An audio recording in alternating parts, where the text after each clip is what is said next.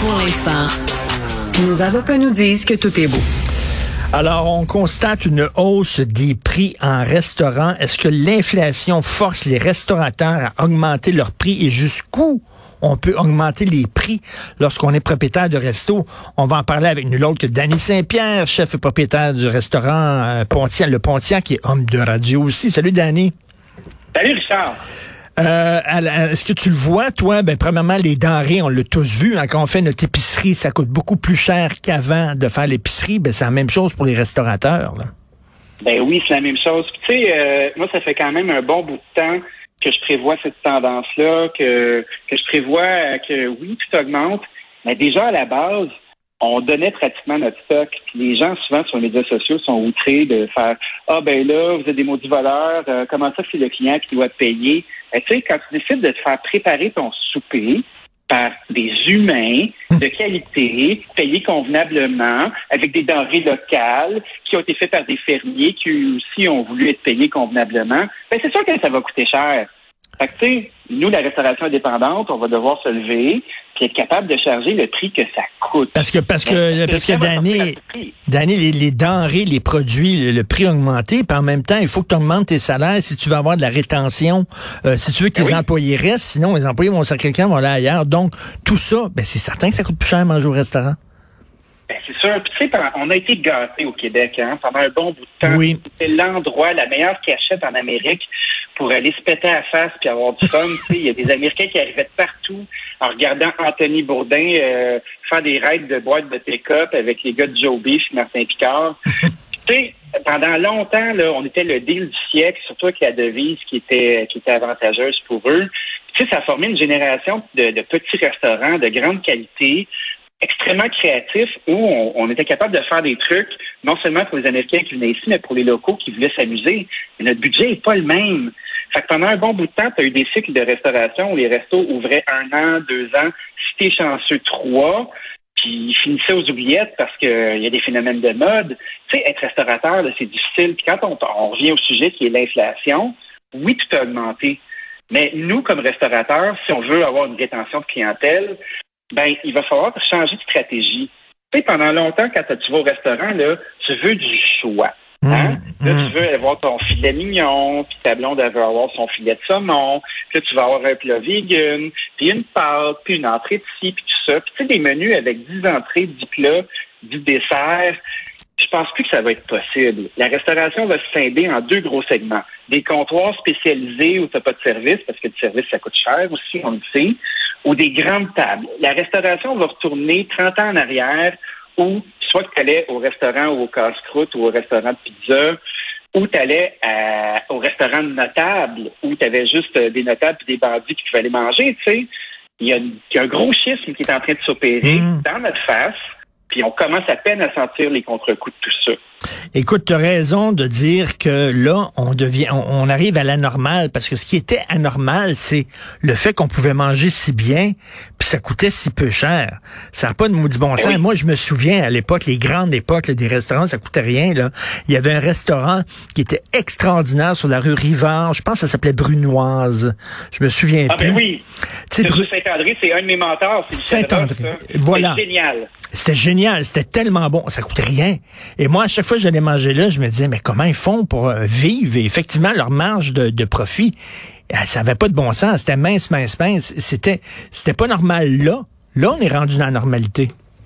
Ben oui, puis tu sais, euh, les gens sont outrés de, tu sais, j'aurais tout le temps avec mon, mon exemple de poitrine de poulet, tu sais. Tu vas manger une assiette de poitrine de poulet au resto maintenant avec une garniture de légumes frais puis tout ça, ça va te coûter 29 Tu as tout le temps Karen qui va arriver, là, tu sais, je sais pas si tu connais Karen, mais elle donne la merde à tout le monde, puis euh, elle appelle la police pour toutes sortes d'affaires. Fait que là, Karen va arriver, puis elle va dire, ben là, moi, une poitrine de poulet, je paye ça 5 piastres l'épicerie. Excuse-moi, Karen, mais on est rendu à 8,50 maintenant. Oui. Parce que t'as pas fait la, t'as pas fait le lien entre l'inflation puis ton souvenir du prix de la poitrine de poulet. Puis après ça, ben Karen, il y a quelqu'un qui te l'a cuisiné, ton affaire. Ça pourrait être Karen ou ça pourrait être Régent, là, tu sais. Régent, il est pas, il est pas super snap tout le temps non plus.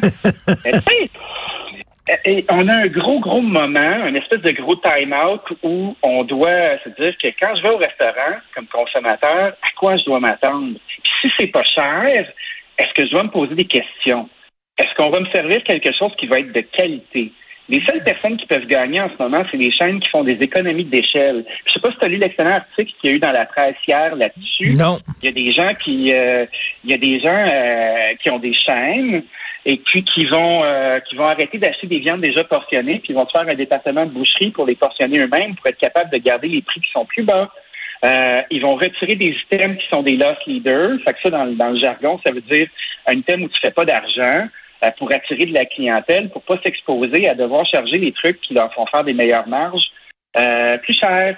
Fait que, il y a un gros mmh. exercice où tu vas devoir choisir ton restaurant en fonction de ce que tu as envie de manger. Nous, au Pontiac, on le fait avec la pizza. C'est ça qu'on fait dans la vie.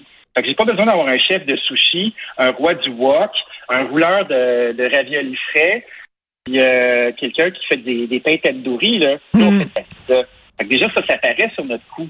Ben oui. Écoute, c'est toi qui me dis ça, là, parce qu'on s'en est, est souvent parlé, euh, toi et moi, du prix dans les restos, et tu arrives avec une, très bonne, euh, ben, c'est une bonne proposition. Ce que tu dis, c'est que quand, quand tu vas dans un restaurant, tu, tu payes pas seulement pour de la bouffe, c'est que tu loues un temps dans un lieu où tu vis une expérience.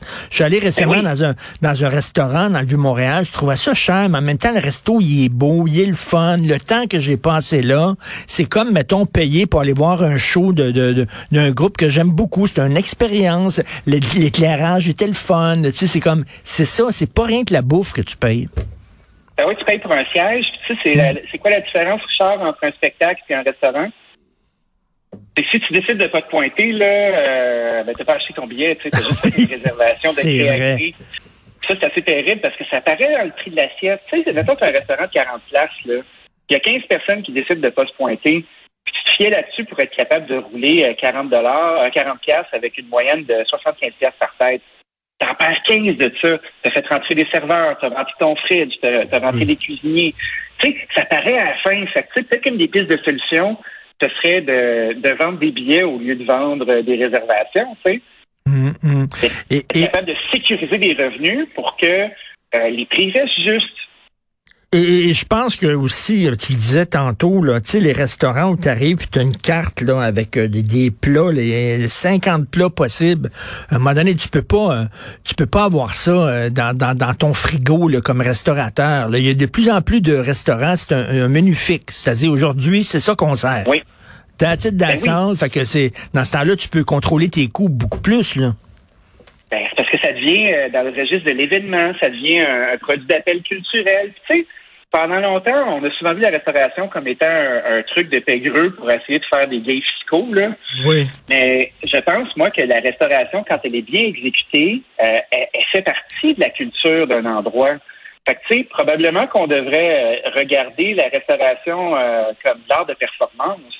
Quand on regarde une grande table, tu sais, une grande table comme le Toqué, ou on regarde des, maisons qui font briller Montréal comme le Joe Beef, comme le Mousseau, ben ces endroits-là seraient-ils euh, seraient-ils éligibles pour avoir des subventions? Pour être capables de payer leur monde comme zone puis continuer à faire briller euh, la gastronomie montréalaise? Ben ça, c'est un sujet qui est extrêmement choquant pour les gens. Ben regarde, regarde, quand, il y avait le gros, gros, gros restaurant au casino, c'était quoi, là, un gros restaurant français là, qui était au casino? Ben oui, c'était Robuchon. Ben c'était Robuchon, puis c'était... On va venir des high rollers euh, qui, vont à Monaco d'habitude avec des chefs québécois qu'on connaît pas. Pas qu'ils sont pas bons, tu sais, euh, à un moment donné, ça fait tout un tollé, cette affaire-là. Puis je le comprends. Moi, je suis un de ceux qui aurait aimé être dans cette salle-là. Mais moi, j'ai hmm. l'humilité de m'avouer que je suis pas Joël Robuchon. Puis je peux... Il y a un high roller qui vient de Monaco ne me connaîtra pas. Il y a une expertise euh, de, de grandes factures puis de produits de grand luxe qui est faite différemment. C'est pas qu'ils sont meilleurs que nous. Mais tu sais, ce restaurant-là avait visiblement beaucoup plus que le fait de vendre des assiettes dans sa tête c'était une façon de positionner le casino comme une destination de grande qualité. Ça n'enlève rien à personne autour. Mais tu sais, il faut l'assumer. Puis à un moment donné, des fois, on se regarde beaucoup le nombril, puis on se dit, ben pourquoi pas moi, pourquoi pas moi? Ben, c'est juste pas au même niveau. Tu sais, hmm. quand tu joues au hockey dans le garage, là, puis t'es le meilleur joueur de ta ligue, tu sais, t'es une super personne, là, ça n'a rien à voir. Tu sais, à un moment donné, il faut se battre à armes égales. C'est pas la même affaire. Tant qu'on n'investira pas massivement comme le Pérou l'a fait, comme le Danemark l'a fait, sur la gastronomie. Puis je pense que, que Tourisme Québec puis euh, Tourisme Montréal est en train d'essayer de le faire puis de donner les moyens pour qu'on ait un rayonnement. Ben là, on va être capable d'avoir des gens de Mm. peu partout dans le monde qui vont venir pour ce qu'on fait de spécifique parce que c'est extrêmement intéressant ce qu'on fait. Je pense qu'on gagne à être connu puis on peut être du même niveau. Mais pour l'instant, on n'a pas les moyens. Exactement. Si on veut que nos restaurateurs euh, survivent, qu'il y ait une marge de, profit euh, normale, qu'ils puissent vivre de ça et payer correctement leurs employés, ben qu'est-ce que tu veux? Il faut mettre le prix aussi. C'est certain que ça va coûter plus cher qu'avant d'aller au resto. C'est avant c'était pas normal. Moi j'adore les restaurateurs. Moi s'il y avait là, comme des jeux de cartes, il y a des gens qui ont des cartes de hockey là. Moi avec des joueurs là, moi s'il y avait des cartes avec des, des, des chefs cuisiniers, tiens je t'échange un, un, un machin truc pour un Danny Saint-Pierre puis ci puis ça là, moi j'achèterais ça. Ah, ma carte recrue est impressionnante, Richard. Dans le Beckett, là, ça vaut au moins trois piastres. Salut Danny, merci beaucoup. On va aller au Pontiac Merci. et manger tes bonnes pizzas. Merci Danny Saint-Pierre. À plus. Salut.